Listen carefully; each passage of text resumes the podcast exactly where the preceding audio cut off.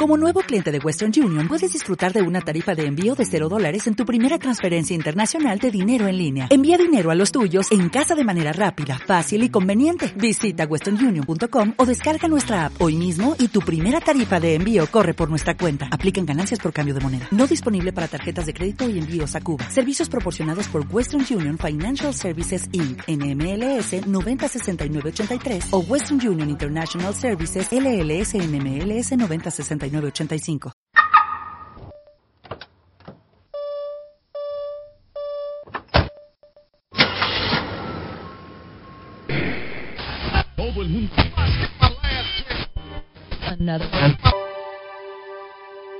Bienvenidos a Católico al Volante con José Luis Contreras.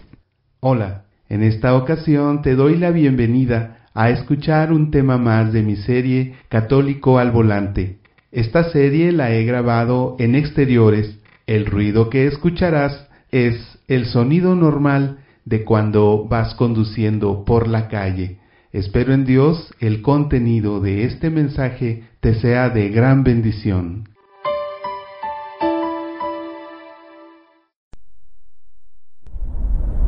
Hoy quiero compartir con ustedes algo que me sucedió hace algún tiempo.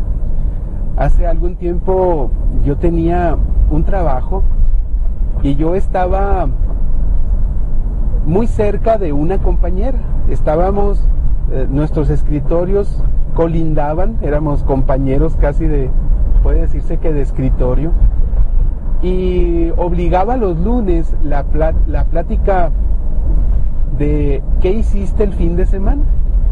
Ya sea que ella me preguntara a mí o que yo le preguntara a ella, siempre al final de cuentas pues quedaba mi oportunidad de decir lo que había hecho el fin de semana.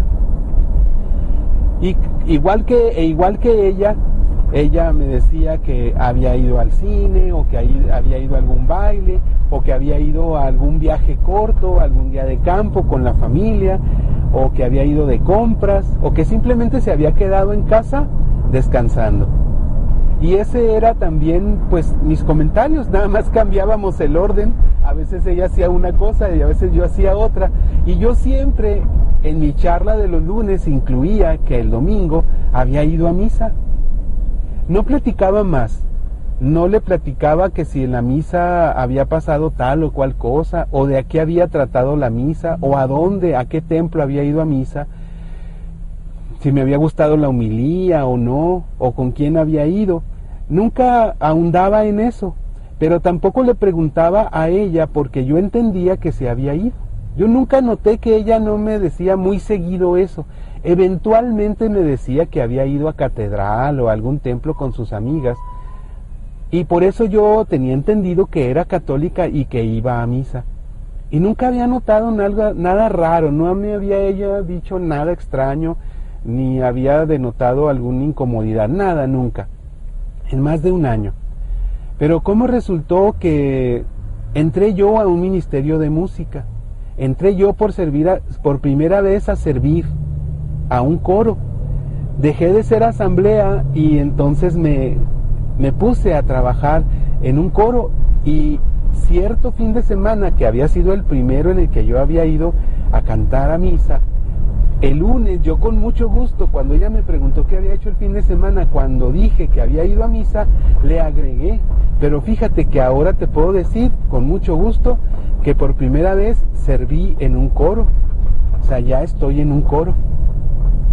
Y yo esperaba una reacción de ella de alegría, de gusto, eh, que me preguntara más cosas, que en qué templo, porque no, ya no era solo el comentario de que había ido a misa, sino había cantado en misa había estado en un coro y para mí eso era algo enorme, era algo que ameritaba ahora sí una plática extendida. Y yo esperaba que me preguntara que dónde, que cuándo, que cómo había entrado al coro, eh, que en qué templo habíamos tocado. Yo esperaba algo. Y lo que recibí en respuesta de ella fue una mueca. Hizo en su rostro una mueca que yo nunca había visto en más de un año en que yo había dicho que había ido a misa el domingo. Pero ese lunes sí, cuando le dije que había estado en un coro. Y fue muy notorio porque yo esperaba una respuesta contraria. Y con la confianza que yo tenía de haber estado teniendo esas charlas y otras, me consideraba amigo de ella, aunque fuera en el ambiente laboral, no fuera del trabajo, pero sí en el trabajo. Y con esa confianza yo le pregunté, mm, ¿qué, ¿qué, tienes? Le dije, como que noté, noté algo extraño. Y ella me dijo, no, no, no, nada, así está bien. Y cuando pasa eso, es evidente que no es cierto. es evidente que no es cierto, que algo pasa. Entonces yo le dije, no, dime qué, qué, qué pasa, ¿te molestó algo que dije? Y me dijo, no, dice, es que yo no sabía algo y ahora lo sé y me siento mal. Pero lo dijo enojada, lo dijo con enojo, había molestia real en su voz, en su tono, en su rostro, había molestia. Y entonces, pues con más razón, pero yo contacto con mucha tranquilidad, calma y dándole la confianza para que me dijera qué había pasado, le dije, no, dime, o sea, algo, algo que dije te incomodó, pero quisiera saber qué es para, pues, para no volver a decirlo. Yo pensé que había sido algo de alguna actividad que había tenido yo, pues del cine o algo que pues, no le había agradado. Y entonces me dijo, no, dice, es que me siento mal porque yo no sabía que tenía por compañero de trabajo a un fanático.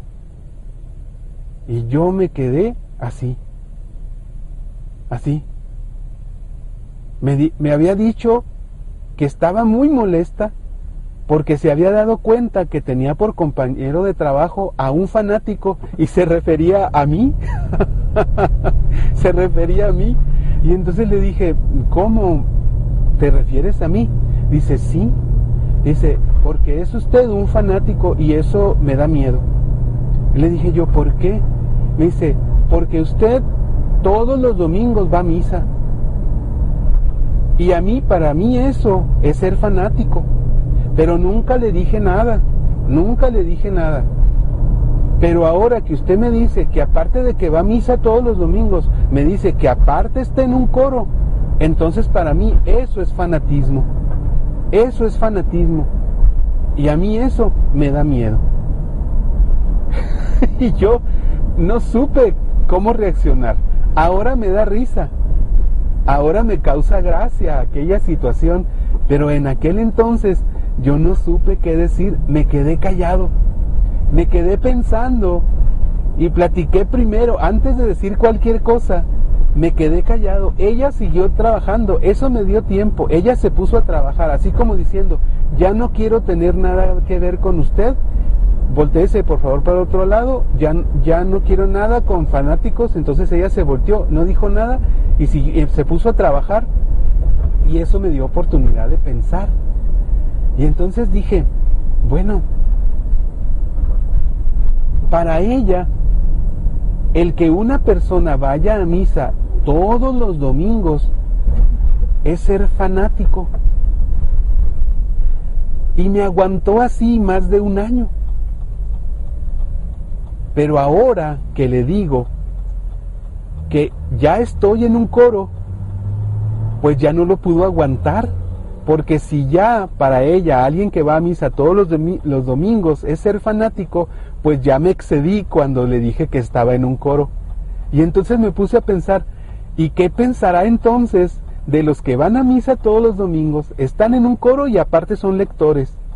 Y ya no se diga qué pensará de los que van a misa todos los domingos, están en un coro, son lectores y aparte pertenecen a alguna comunidad. ¿Qué pensará de ellos? Entonces ya son super fanáticos, existirán los super fanáticos de la catolicidad entrábamos a una categoría. Hace, dije yo, hace bien poquito tiempo era yo simplemente nada en la iglesia. No era nada porque no iba. Luego, simplemente, eh, para ella entonces era una persona normal. No ir era normalidad.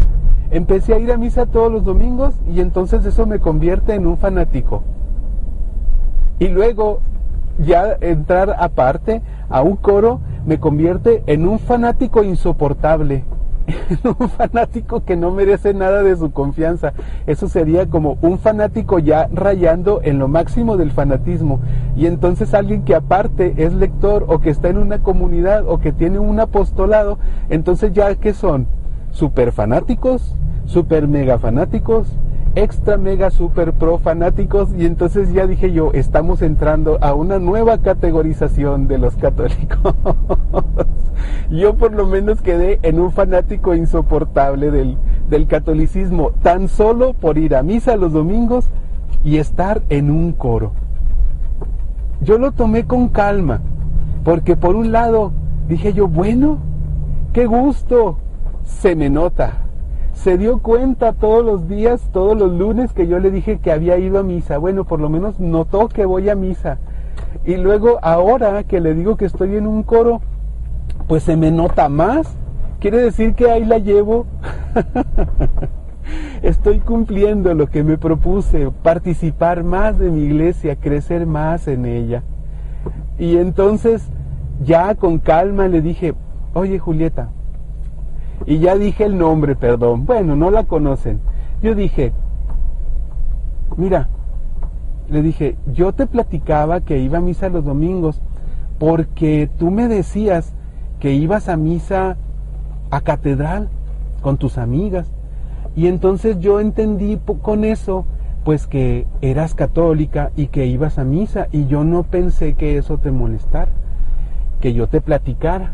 Y me dice, no dice, sí, es que sí voy a misa a veces, porque mi mamá me obliga, porque mi mamá me dice, vas a salir con tus amigas, pero quiero que me digas cuando vengas de qué trató el Evangelio.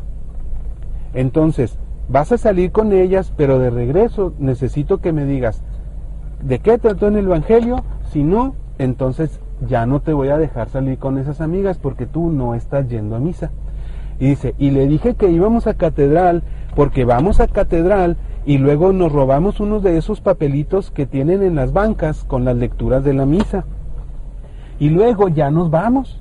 Nos vamos a una fiesta o nos vamos al cine o nos vamos de paseo, hacemos algo y entonces antes de llegar a mi casa me pongo a leer rápido de qué había tratado el Evangelio. Leo de qué trató el Evangelio y entonces ya lo que hago es, eh, cuando llego a, mis, a la casa, pues ya le puedo decir a mi mamá de qué trató.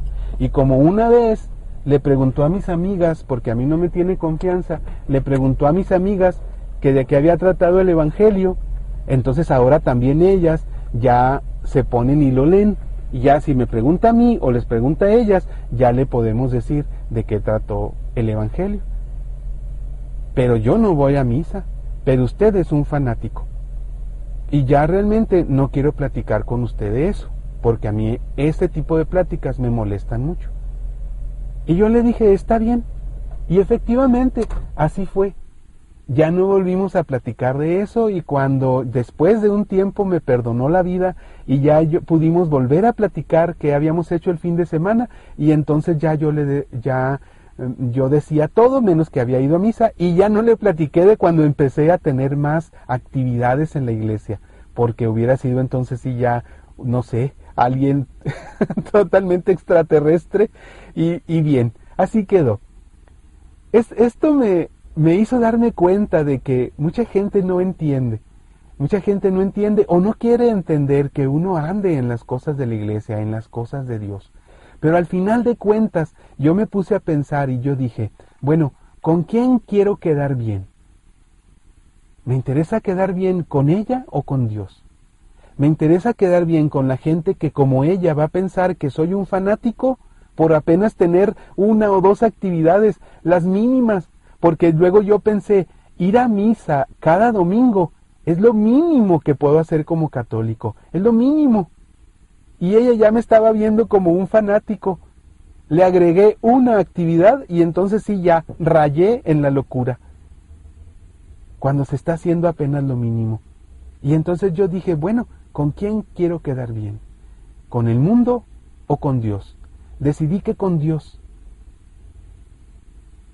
Y eso es lo que hoy quería compartir con ustedes.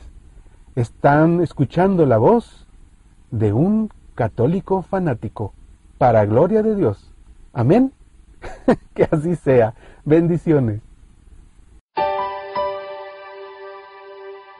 Si te gustó este tema de la serie Católico al Volante, puedes descargarlo en vocescatólicas.com.